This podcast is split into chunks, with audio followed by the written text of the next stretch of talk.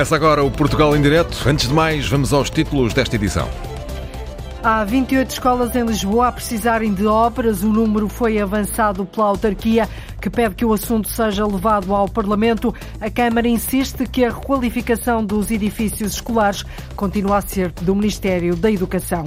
Muitos trabalhadores, sobretudo imigrantes, vivem em lojas de centros comerciais. Algumas dezenas partilham apartamentos destinados a três ou quatro pessoas. Ora, para resolver o problema da falta de casas e o consequente aumento de custos da habitação, a Associação Empresarial do Minho vem agora propor que sejam criadas residências para para os trabalhadores da região Minhota. Hoje vamos ligar o GPS da Cultura com o diretor da Procurarte, Associação Cultural e Social, Nuno Rico Salgado, e o diretor do Mosteiro da Batalha, Joaquim Ruivo. Eles vão dar-nos sugestões do que vale a pena reter nas programações culturais de norte a sul do país. Portugal em Direto, edição de Cláudia Costa. A Assembleia Municipal de Lisboa pede obras urgentes nas escolas Luísa de Guzmão e Nuno Gonçalves. A recomendação do PCP foi aprovada por unanimidade. Retrata uma situação de colapso iminente dos edifícios. Estes estabelecimentos de ensino são frequentados por cerca de 2 mil alunos das freguesias da Penha de França, Arroios e São Vicente. A Câmara insiste que a construção, mas também a requalificação dos edifícios escolares continua a ser do Ministério da Educação educação até que seja assegurado ao município o respectivo financiamento necessário. Entretanto, a autarquia avança com um número. Há 28 escolas a necessitarem de intervenção na cidade e pede que o assunto Arlinda Brandão seja levado à Assembleia da República.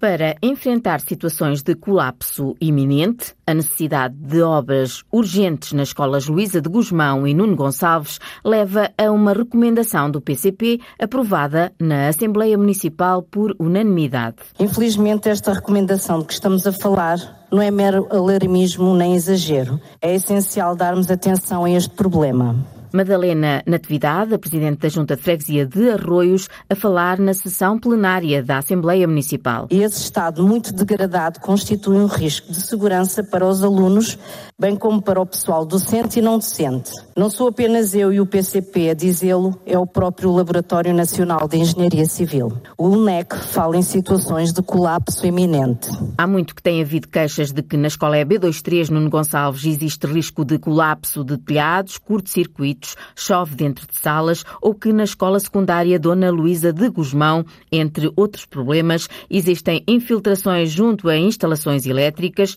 com risco de incêndio, um muro a cair e até um painel de azulejos de Crubim Lapa a desfazer-se, um património único para o país. Entretanto, pequenas intervenções e vedações de espaços foram feitas, mas continua a haver grandes riscos de segurança. Ajudamos com a questão do muro, que está em queda iminente iminente, ajudamos com a vedação. Estamos a falar de equipamentos muito esquecidos. A recomendação do PCP para a realização urgente de obras devido ao mau estado dos edifícios foi aprovada por unanimidade na Assembleia Municipal, uma recomendação dirigida à Câmara de Lisboa, mas que a autarquia, pela voz de Filipe Roseta, a vereadora de Obras Municipais, remete para o Governo. Agradeço muito eh, que tenha vindo aqui esta, esta recomendação, esta moção e espero que continuem a levar, principalmente à, à Assembleia da República, porque de facto sabemos, não é? Portanto, eu passo a ler a responsabilidade de construção e requalificação dos edifícios escolares relativos a estes edifícios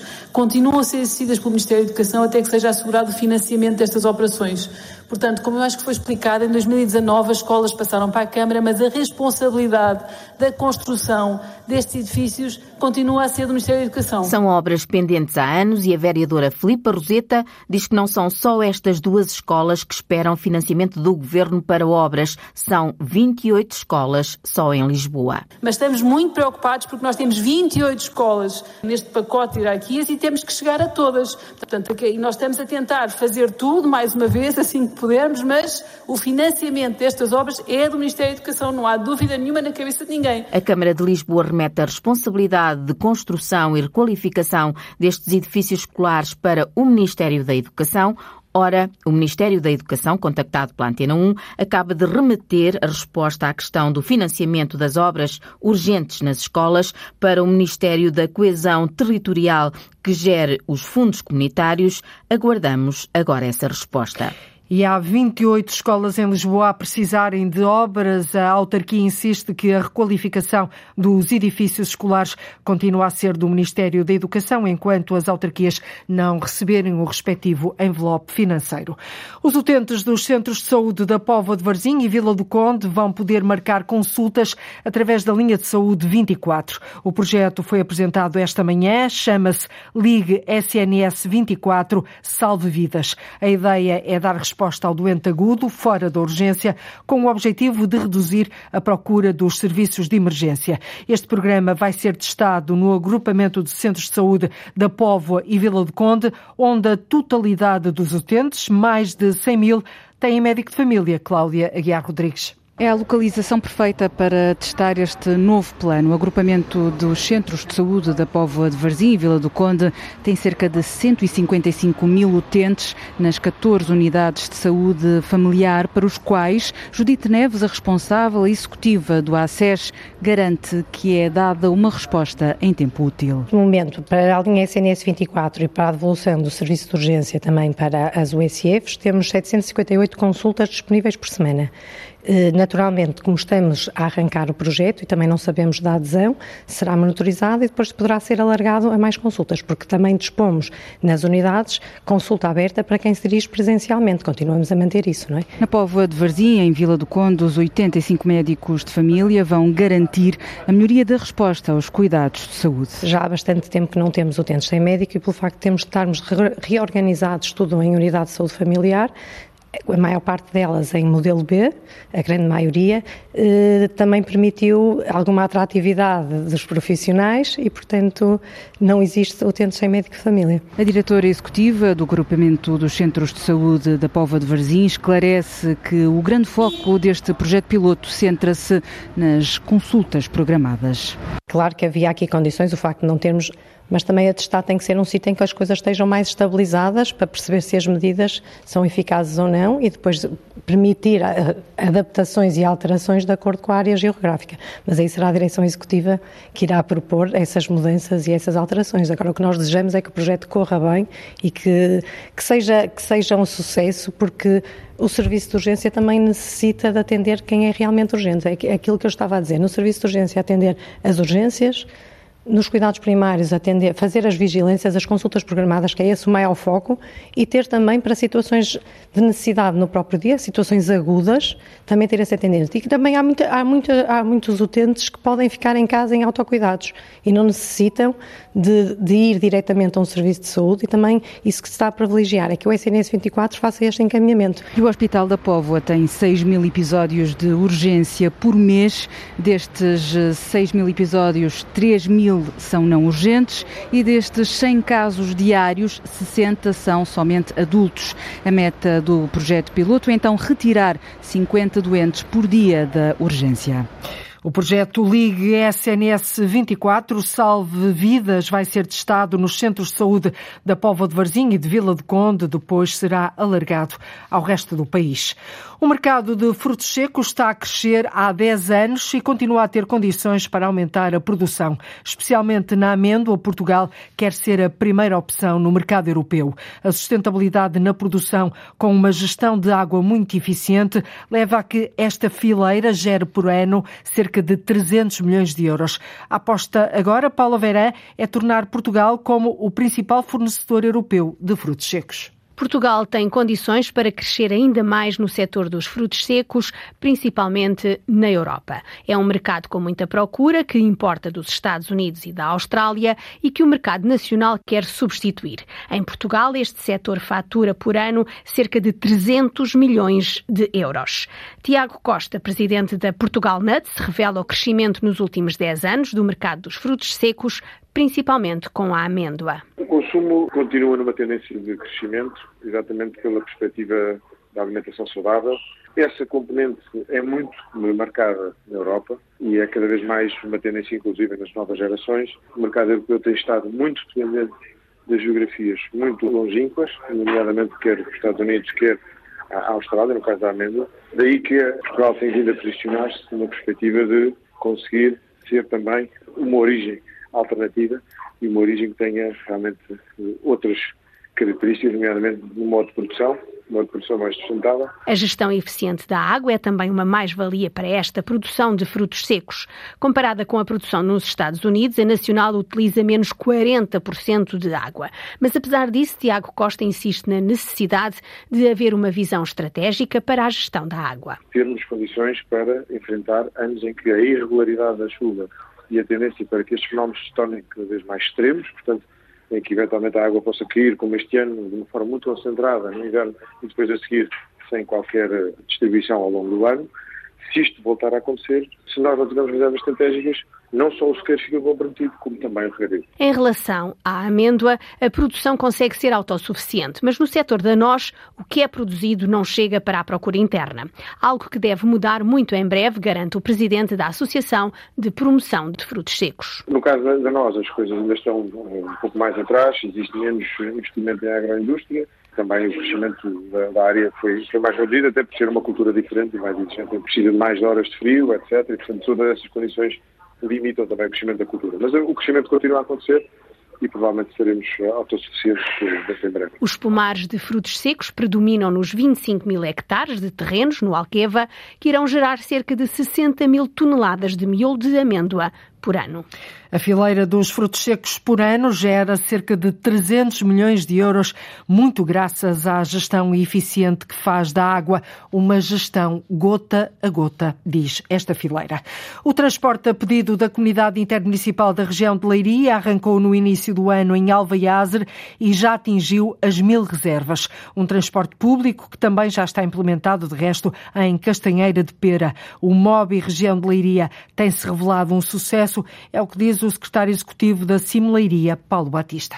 Eh, tem sido um serviço complementar ao atual serviço público de transporte de passageiros, através dos autocarros normais, mas é um serviço bastante cómodo, de proximidade, que vai à casa das pessoas, eh, que procura corresponder eh, àqueles circuitos de maior necessidade, ao circuito do centro de saúde, dos serviços públicos e que vai um, às freguesias mais distantes, aos lugares mais distantes das sedes dos conselhos e, portanto, estamos a garantir que os cidadãos daqueles territórios têm as mesmas condições de mobilidade do que tem qualquer cidadão que mora, por exemplo, em Daria ou em Pombal ou na Marinha, um transporte cómodo e de proximidade eficiente para ligar as freguesias mais rurais daquele território.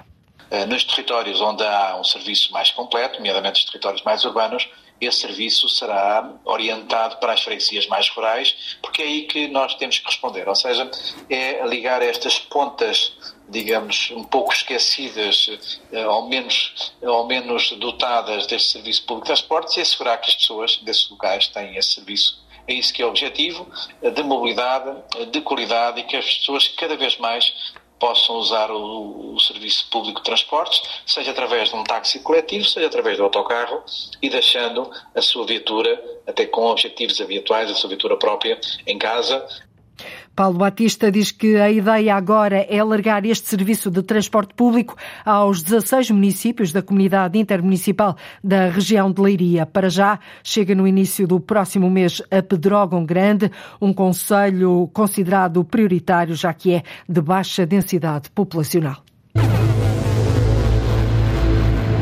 Infelizmente, nós temos uh, sido informados de situações uh, muito pouco dignas de pessoas a viver em lojas, centros comerciais, de pessoas a viver às duas e três dezenas em uh, habitações que dão para três, quatro pessoas e, portanto, e, portanto é urgente atacar este problema. Situa-nos, Ana Gonçalves. Ricardo Costa, o presidente da Associação Empresarial do Minho, propõe assim como forma de mitigar este problema a criação de residências para os trabalhadores. Com verbas do Plano de Recuperação e Resiliência, a Câmara de Mondim de Basto vai investir mais de 3 milhões de euros para construir 18 fogos de habitação acessível. Desta forma, a autarquia atenua um desequilíbrio entre a procura da casa e a oferta disponível naquele conselho do distrito de Vila Real e, ao mesmo tempo, resolve também um problema urbanístico no centro da vila, no Namaral. Com verbas do PRR, do Programa de Recuperação e Resiliência, a Câmara de Mondinho de Basto resolve o problema de um hotel inacabado e abandonado no centro da vila, o Hotel das Rás, e aumenta a oferta de habitação acessível. Nós uh, identificamos um, um, antigo edifício situado no centro da vila de Mondinho de Basto que pudesse ser alvo desta, desta candidatura para, para anunciar, desde logo, e de uma forma muito mais abrangente, 18 eh, fogos no, no centro da, da vila. E, portanto, com isto conseguimos, no âmbito eh, da candidatura, no valor de 3 milhões 137 mil euros, sensivelmente, podermos não só resolver um problema urbanístico que, que, temos já há vários anos no centro da Vila de Mondinho de Basto, como dar uma resposta também à necessidade de criarmos novas uh, habitações. Com a candidatura aprovada, diz o Presidente da Câmara de Mondinho de Basto, Bruno Ferreira, a autarquia vai primeiro adquirir esse edifício, depois reabilitá-lo e resolve assim um desequilíbrio entre a procura e a oferta de habitação neste Conselho do Distrito de Vila Real. Estes apartamentos, estamos a falar de modalidades de T2 e T3, serão disponibilizados à população para preços acessíveis. Não é um bairro social, é assim uma disponibilização para preços acessíveis, tendo em conta também a procura que temos no nosso Conselho, portanto, eh, mesmo na autarquia, temos pedido pessoas para poderem ter acesso a uma habitação que neste momento não conseguimos dar resposta e assim, desta forma, através da nossa estratégia local de habitação, iremos desde já criar condições para que 18 famílias possam ter condições, até preços acessíveis, de se instalarem, de se fixarem no nosso Conselho. A data para o arranque dos trabalhos está ainda por definir, mas o Presidente de Câmara de Mondinho de Bastos, Bruno Ferreira, pretende avançar com as obras o mais depressa possível. O dinheiro vem do Plano de Recuperação e Resiliência, dinheiro europeu, mais de 3 milhões de euros. Desta forma, a Câmara de Mondim de Basto resolve um problema urbanístico e, ao mesmo tempo, constrói também fogos de habitação acessível. Quase 200 casas da freguesia do Paul do Mar, na zona oeste da Ilha da Madeira, vão ser pintadas e requalificadas. Acabam-se assim as cores garridas e sem regras.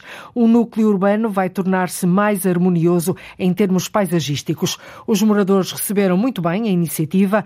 A vice-presidente da Câmara da Calheta descreve ao jornalista Vítor Ascensão Silva as novas cores da paisagem azul clarinho, verde água claro, o amarelo. Dos prédios mais antigos eh, foi apontado um vermelho escuro. São as cores e os tons que vão caracterizar a paisagem urbanística do Polo do Mar, depois do estudo cromático já realizado e explicado por Doroteia Lessa, a vice-presidente da Câmara Municipal da Calheta. Visa tornar esta zona, que é este núcleo urbano desde o cemitério até o cais, eh, do Polo do Mar tornar mais eh, harmonioso em termos, em termos paisagísticos. Estamos a falar de quantas casas? São cerca de 200 casas. Esteve connosco um medidor orçamentista precisamente para apontar qual é que é o valor que será necessário. As cores foram selecionadas e depois comunicadas aos moradores. Muitas vezes tínhamos que fazer aqui pequenos ajustes nas cores que eram, que eram apontadas, qual era que preferia e nas imediações não havia repetições. Foi bem aceito pelas pessoas. Marta Silva ficou contente com a novidade. Neste momento está a cor de laranja,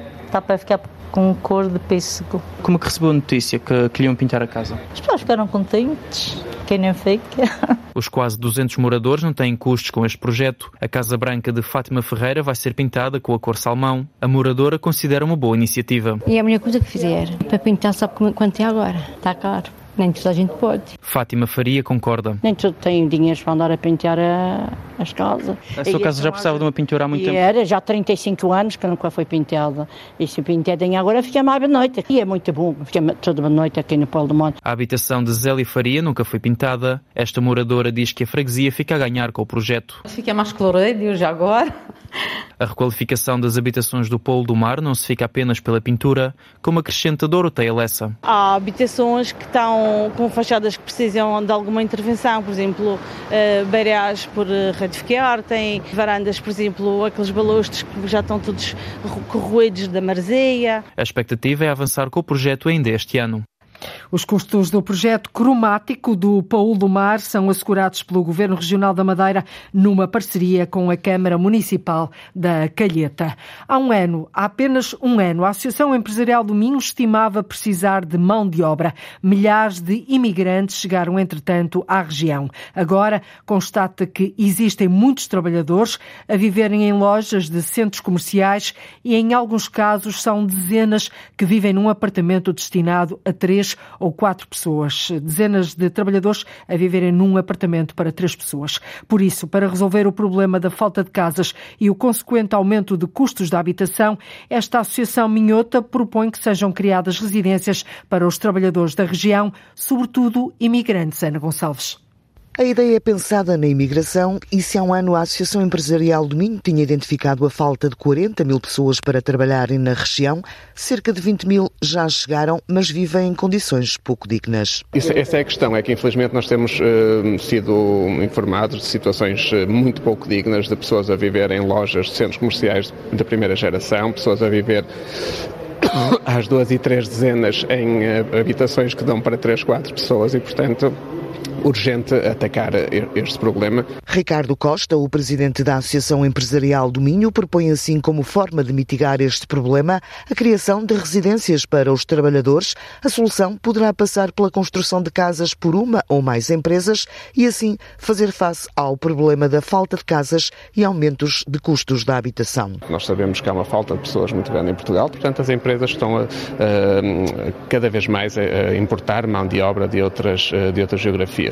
E o que acontece é que chegam ao nosso país e não conseguem suportar o custo da habitação devido ao preço das mesmas. E, portanto, de um brainstorming que nós fizemos uh, internamente, com várias personalidades do país e também vendo exemplos de outros países, uh, percebemos que esta questão das residências para trabalhadores poderia, de facto, ser aqui uma solução que mitigasse este problema, até que nós possamos desenvolver nova construção e termos, de facto, um parque habitacional que, que responda às necessidades do país. A proposta vai ser agora dinamizada pela Associação Empresarial do Minho, não no sentido de ser a própria a executar o projeto, mas de criar as condições para que os empresários a vejam como uma ideia credível e que a possam executar. Até porque muitos trabalhadores, sobretudo imigrantes, vivem em lojas de centros comerciais e algumas dezenas partilham mesmo apartamentos destinados a três ou quatro pessoas.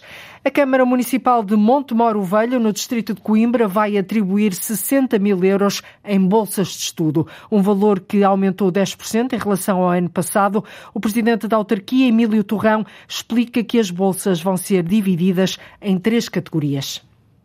Aquilo que está aqui em causa é uh, a atribuição. Estes 60 mil euros irão ser divididos ou repartidos por uh, bolsas de estudo académicas, de, de excelência, de mérito e por situações especiais de, de incapacidade.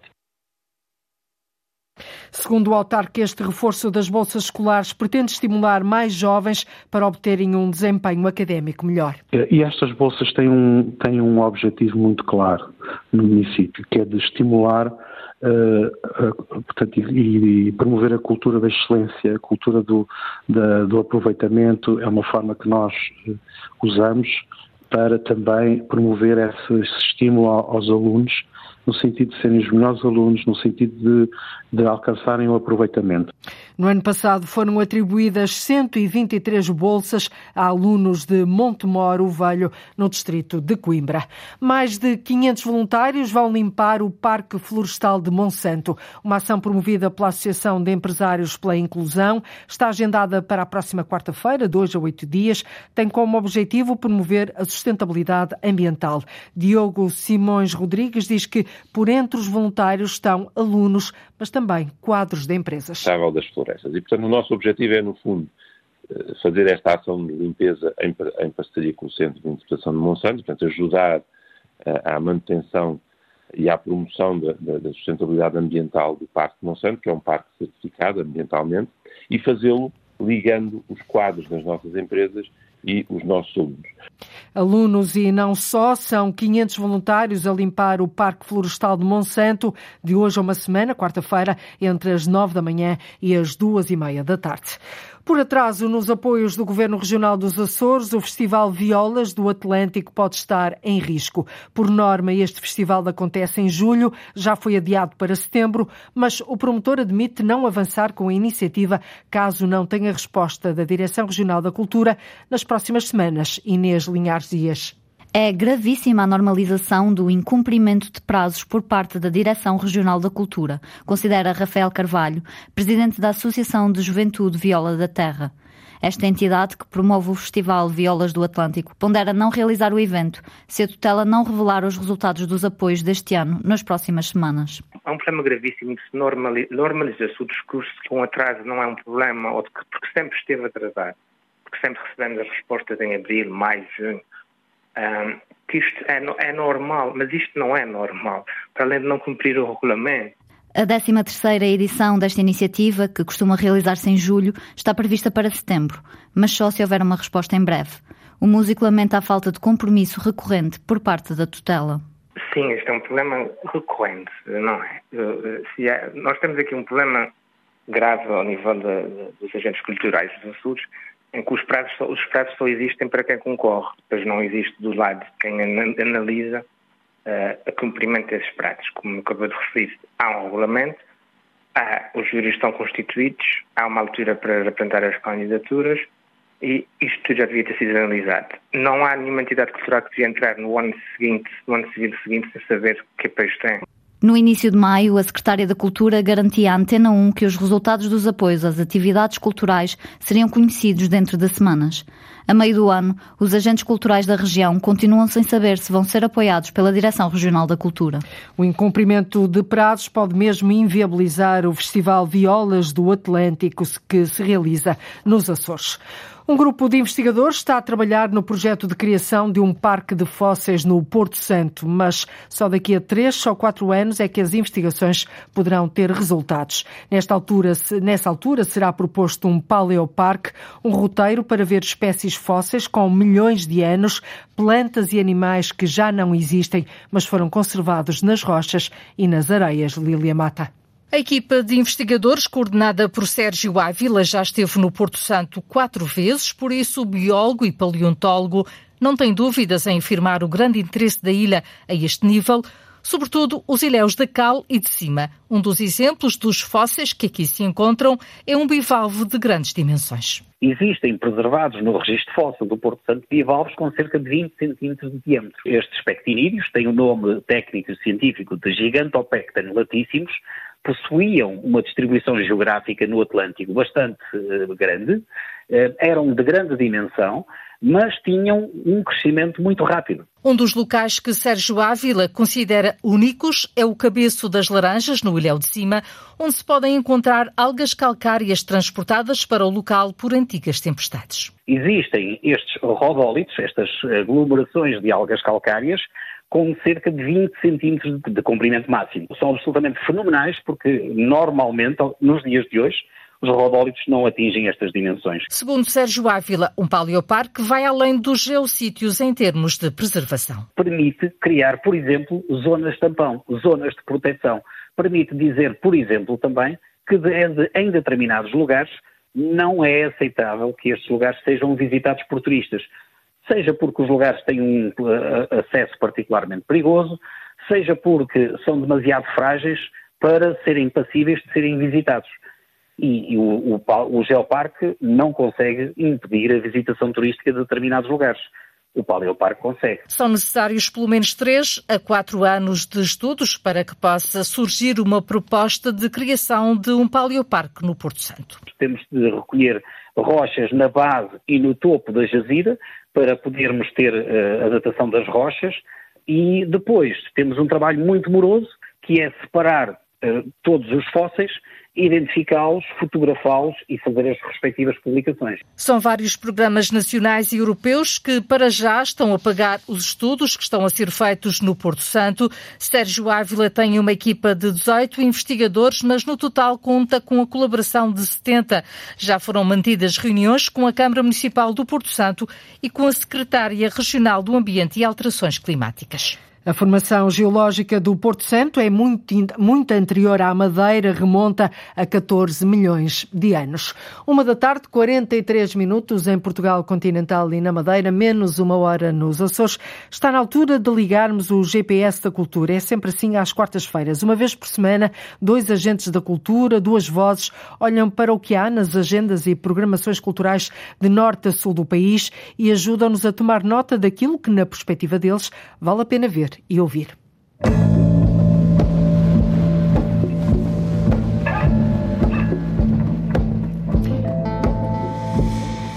E hoje os nossos guias são Nuno Rico Salgado, diretor da Procurarte, Associação Cultural e Social, sediada em Lisboa, e Joaquim Ruivo, diretor do Mosteiro da Batalha. Muito boa tarde aos dois. Bem-vindos ao Portugal em Direto. Nuno, começava por si. A sua primeira sugestão é o facto de ontem às nove da noite a Procurarte e ter inaugurado um novo espaço com um ciclo de fotografia para acabar de vez com as imagens. Antes de mais, que novo espaço é este da Procurarte? A Procurar ser uma associação que já existe desde 2005. Uh, nesse momento estamos com alguma estabilidade em termos de espaço uh, e temos um novo espaço, um espaço de galeria, um espaço multifuncional uh, em Lisboa, na Penha de França, onde temos desenvolvido várias atividades. Essa é a terceira exposição que nós desenvolvemos, um, onde vamos buscar um pouco o nosso acervo, retrabalhar o nosso acervo, revisitar o nosso acervo de, de, de imagens e com, trabalhando com artistas e com curadores com quem nós já trabalhamos em tempos em outros projetos. E por isso é um projeto, é um espaço aberto às questões da contemporaneidade, às questões uh, sociais que, uh, que nos afetam enquanto sociedade, com um olhar feito a partir de um olhar artístico, a partir de uma abordagem artística. Uhum. Um, e, e, abriu com, com, com este ciclo de fotografias para acabar de vez com as imagens, um, que reflete sobre a temática da violência. A exposição apresenta trabalhos que abordam várias formas de violência e opressão presentes no mundo, funcionando como base para discutir e analisar o fenómeno que é o exercício do poder e da força sobre indivíduos e povos. Nada mais atual. Absolutamente, é, é uma temática muito atual. Uh, vivemos tempos difíceis, vivemos tempos conturbados uh, e nós convidamos o, o curador uh, Bruno Humberto para refletir conosco sobre essas questões um, e, e, o, e, o, Bruno convidou esses três artistas, mas ontem nós ainda tivemos uma performance do Antônio Caramelo, que foi buscar a, a, a projeção de cinema, um, e uh, esses, esses, os artistas que estão aqui apresentados refletem, do ponto de vista com uma abordagem artística e contemporânea, sobre essas questões. O George Selley, que é um artista de origem uh, uh, do, do, Reino Unido, foi buscar uhum. os manuais de, das aulas de uma escola, da Escola das Américas, que era uma escola criada pelos. Estados Unidos e com sede no Panamá, nessa altura, eh, onde se treinavam as técnicas de tortura e interrogação eh, a serem utilizadas na América do Sul e na América Central. E de lá saíram vários alunos que depois eh, tornaram-se ditadores na América do Sul e na América Central. Um, o Miguel Ângelo Santarém é um artista uh, português, de Lisboa, reflete sobre as questões uh, da, da, da habitação, no fundo, como o, a habitação uh, uh, e a falta de habitação e as condições todas relacionadas com a habitação uhum. mantém-se uma forma de uh, violência não tão óbvio, mas também uma questão Portanto, que é temas, é temas muito trabalhar. atuais, eh, Nuno, temas Exatamente. sem dúvida muito atuais. A exposição pode ser vista até o dia 13 de julho em Lisboa, na Rua Neves Ferreira, na Penha de França, em Lisboa. Joaquim Ruivo é o diretor do Mosteiro da Batalha. Boa tarde, bem-vindo também, Joaquim. A sua primeira sugestão é o Parque Arqueológico do Val do Coa e do Museu do Coa, no Alto Douro. Eh, até apetece dizer como não visitar, não é? Exatamente. Antes de mais, muito obrigado pelo convite, Antena 1. Esta é a primeira proposta. Este parque arqueológico integra, como sabem, um dos mais extraordinários conjuntos rupestres do mundo e a meio de uma paisagem maravilhosa, ali situada no final do rio Coa, na sua confluência com o Rio Douro. Numa paisagem de tirar a respiração, Exatamente. podemos dizer. É, é algo Exatamente, é algo. Um excesso da natureza, diria Miguel Torga. muito bem, muito bem dito, realmente. Uh, mas há outro motivo, a meu ver, é que também é imprescindível visitar o Museu de Coa. Pelo que contém, pelas posições temporárias, mas pelo próprio projeto arquitetónico, uhum. que é da autoria dos arquitetos Camilo Rebelo e Tiago Pimentel. É engastado no, no topo da colina, sobre a foz do Rio Coa, mesmo onde se faz o encontro dos dois patrimónios mundiais da região, a arte pré-histórica de Val do Coa e a paisagem vinheteira do Douro. E é um projeto muito feliz, porque a impressão que ficamos realmente é que o edifício se integra perfeitamente na, na paisagem. paisagem. como se dialogasse com ela, formando-se realmente um corpo só. É uma extensão é, da paisagem, não é? Exato. É realmente, enfim, são razões mais que óbvias para não perder, para ter que visitar este parque e o seu museu. O Parque Arqueológico do Val do Coa e o Museu do Coa presumo que estejam abertos nos horários normais uh, e ao fim de semana também, não é? De segunda a sexta e ao fim de semana, presumo. Exatamente, exatamente. Muito bem, volto agora à conversa com o Nuno Rico Salgado. Nuno, uh, a outra sugestão que nos dá é as conversas estão de regresso a Lisboa para a 18ª série. Vão ter lugar quinzenalmente no Gesso Ateliers, na Penha de França. A entrada é gratuita. Estas conversas são uma série de encontros informais onde são partilhados projetos, interesses e histórias.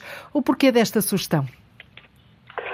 Um, por uma questão de, de, aqui a Penha de França começou a acolher vários espaços, várias, uma dinâmica cultural uh, uh, que é interessante no, no, na cidade de Lisboa e acho que isso é importante, no fundo, uh, essas dinâmicas que se criam em territórios que não eram, digamos, clássicos eh, para ter atividade cultural. Eu tenho frequentado muito dessas, uh, dessas conversas, uh, que são feitas por vizinhos, aqui também na Penha de França, e é importante nós falarmos de uma forma descontraída, descompromissada, informal, sobre as questões que, que nos abordam a nível, a, a nível da, da, do nosso dia a dia. Eu já assisti conversas sobre as questões, mais uma vez, da habitação, sobre as questões uh, do design, sobre as questões ligadas à música e com a música interage no nosso uh, dia a dia, uh, questões ligadas à, à, astrologia, as questões ligadas a, a diferentes Uhum. Uh, coisas muito dispersas. As muito várias diversas. temáticas com a arte e com a música ali a ligar também um bocadinho à atualidade, temas da Exatamente. atualidade. Sim, sim, sim, sim, sim, sim. E é uma conversa, são conversas muito descontraídas, muito interessantes, não são, uh, são uh, profundas, e isso é uma dinâmica que é interessante, e é importante falar, falando que a gente se entende, e, e uhum. esse trabalho que é desenvolvido pela, pela Mariana, pela Ludi Correia e pelo Luiz Grilo, é uma proposta que acho que é muito interessante, é descompromissada, mas tem um efeito muito uh, terapêutico de nós pensarmos uh, uh, um tempo de parar no nosso dia a dia de correr e vermos as coisas e falarmos sobre as coisas. Muito bem. As conversas acontecem por volta das 7 da tarde. A próxima conversa será no dia 31 de maio, ou seja, Exatamente. de, hoje. De 8, não, não, de hoje a 8 dias. Ah, não, sim, sim, sim, sim mas pois o, o, calendário é, corre, de hoje a oito é dias. É Joaquim, é Joaquim Ruivo, a outra sugestão que, que nos dá aos nossos ouvintes e a nós é o lançamento do catálogo A Orivesaria Francesa da coleção Carlos de Gulbenkian, hoje, precisamente dia 24 de maio, às 6 da tarde. Mostra o trabalho de um reputado historiador de arte. Que historiador é, este, é esse e o porquê desta sugestão? Uh, o historiador é o Peter Furing, é realmente um colaborador da Gulbenkian uh, imensamente reputado pelas suas obras, pelos seus estudos. E este catálogo, bom, esta é uma temática que eu gosto imenso e, portanto, recomendo esta, este catálogo. E como uh, a sua apresentação é hoje às 8 horas, é mais pertinente sugerir um, esta obra. No fundo, são 400 páginas, uh, com exaustivo levantamento fotográfico das obras da Orivesaria, séculos XVIII e XIX. Uhum. As obras que fascinaram Carlos Gulbenkian e que acabaram por constituir um dos principais núcleos do, do Museu Gulbenkian. Uhum. É. A apresentação está a cargo do autor, eu não posso estar, infelizmente, mas recomendo, quem, quem puder estar, recomendo realmente a apresentação deste catálogo, que já está... Mas depois o catálogo vai poder ser visto, certo? Sim, exato. É lançado hoje, às seis da tarde, na Carlos Gulbenkian, mas depois vai poder ser visto, naturalmente. Sim, eu suponho até já que, está, que já está, já está à venda. Quase, ah, já exatamente. está? Sim, sim, suponho que sim. Portanto, uh, de qualquer modo... Vai comprá-lo, seguramente. Ah, seguramente vou. Essas tais obras que eu tenho que ter na minha biblioteca. Sem dúvida. As obras da Orivesaria dos séculos XVIII e XIX e que constituem um dos núcleos mais significativos do Museu Gulbenkian. Um, Nuno Ricoso Salgado, vamos à sua última sugestão. É cinema, Mal Viver, Viver Mal, o filme de João Canijo, que está em exibição em várias salas de cinema em Portugal. Para si, uh, julgo que é importante ver este filme em sala para tirar partido do trabalho de fotografia da Leonor Teles e também para se poder concentrar na profundidade do ambiente sonoro. Sim, esse é um filme eu, eu fui ver e é, e, é, é, muito bom nós termos uh, um trabalho cultural português reconhecido lá fora. com prémios, e por isso né, o Canis tem uma, uma, uma, uma carreira já muito longa e é um prémio muito, muito merecido. O trabalho, estes dois filmes funcionam em, em é um díptico, funcionam dois olhares, um olhar de um, é num hotel, e tem o olhar dos donos do hotel e tem o olhar sobre os, os, os, os hóspedes do hotel. E isso tudo passa-se muito, tem uma fotografia maravilhosa da atores, das atrizes. Aliás, foi premiado, não é? Foi premiado recentemente. Foi premiado, sim, em Berlim, isso é, é, é, é, é muito importante. mas uma das coisas que também me... me, me dramático que é utilizado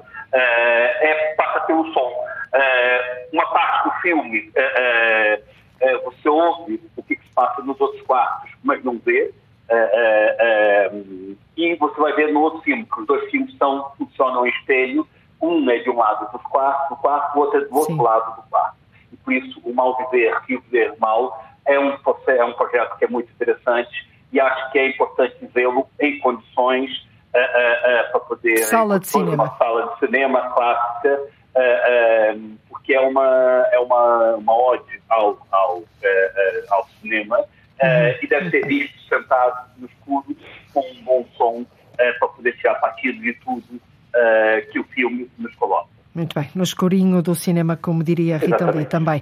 Joaquim, Joaquim Ruivo, vamos à sua última sugestão. É o Museu da Comunidade Conselhia da Batalha. Diz que é um dos melhores pequenos museus que conhece e que recomenda. Por que recomenda? Recomendo vivamente. É um museu Bom, eh, os prémios valem o que valem, mas neste caso concreto até significam muito, uhum. porque atestam a qualidade do museu. Foi prémio APOM Melhor Museu em 2012, uhum. Ganhou o prestigiado prémio Kenneth Hudson do Fórum Europeu dos Museus em 2013, prémio Acesso à Cultura 2015, Iberam Museus em 22. Portanto, é, é um museu conceituadíssimo.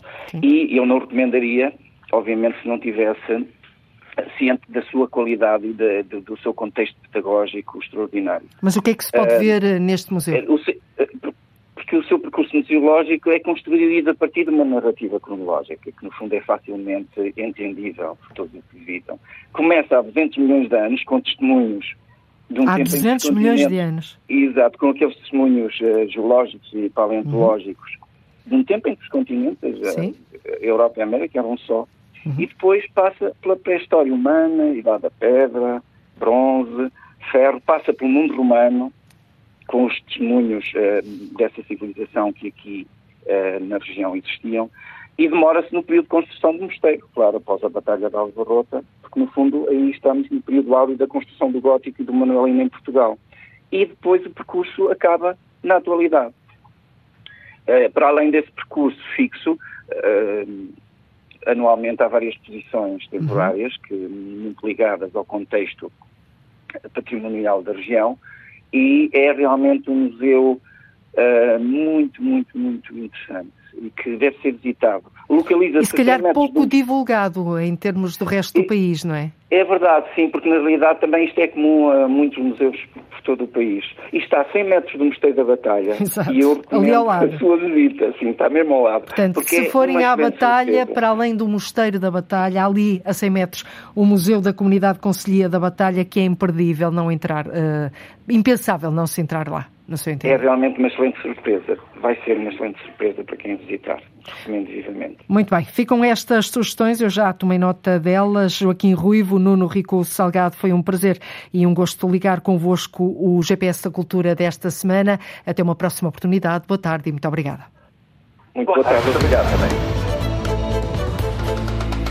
E é tudo por hoje. Nós voltamos amanhã a ligar o território de uma ponta à outra. Ligamos o norte e o sul, o litoral e o interior, o continente e as ilhas. Contamos com a sua escuta em direto aqui na rádio, então através da internet, de podcast ou no RTP Play. Até amanhã, depois das notícias da uma, da uma e um quarto. Foi o Portugal em direto numa edição da jornalista Cláudia Costa.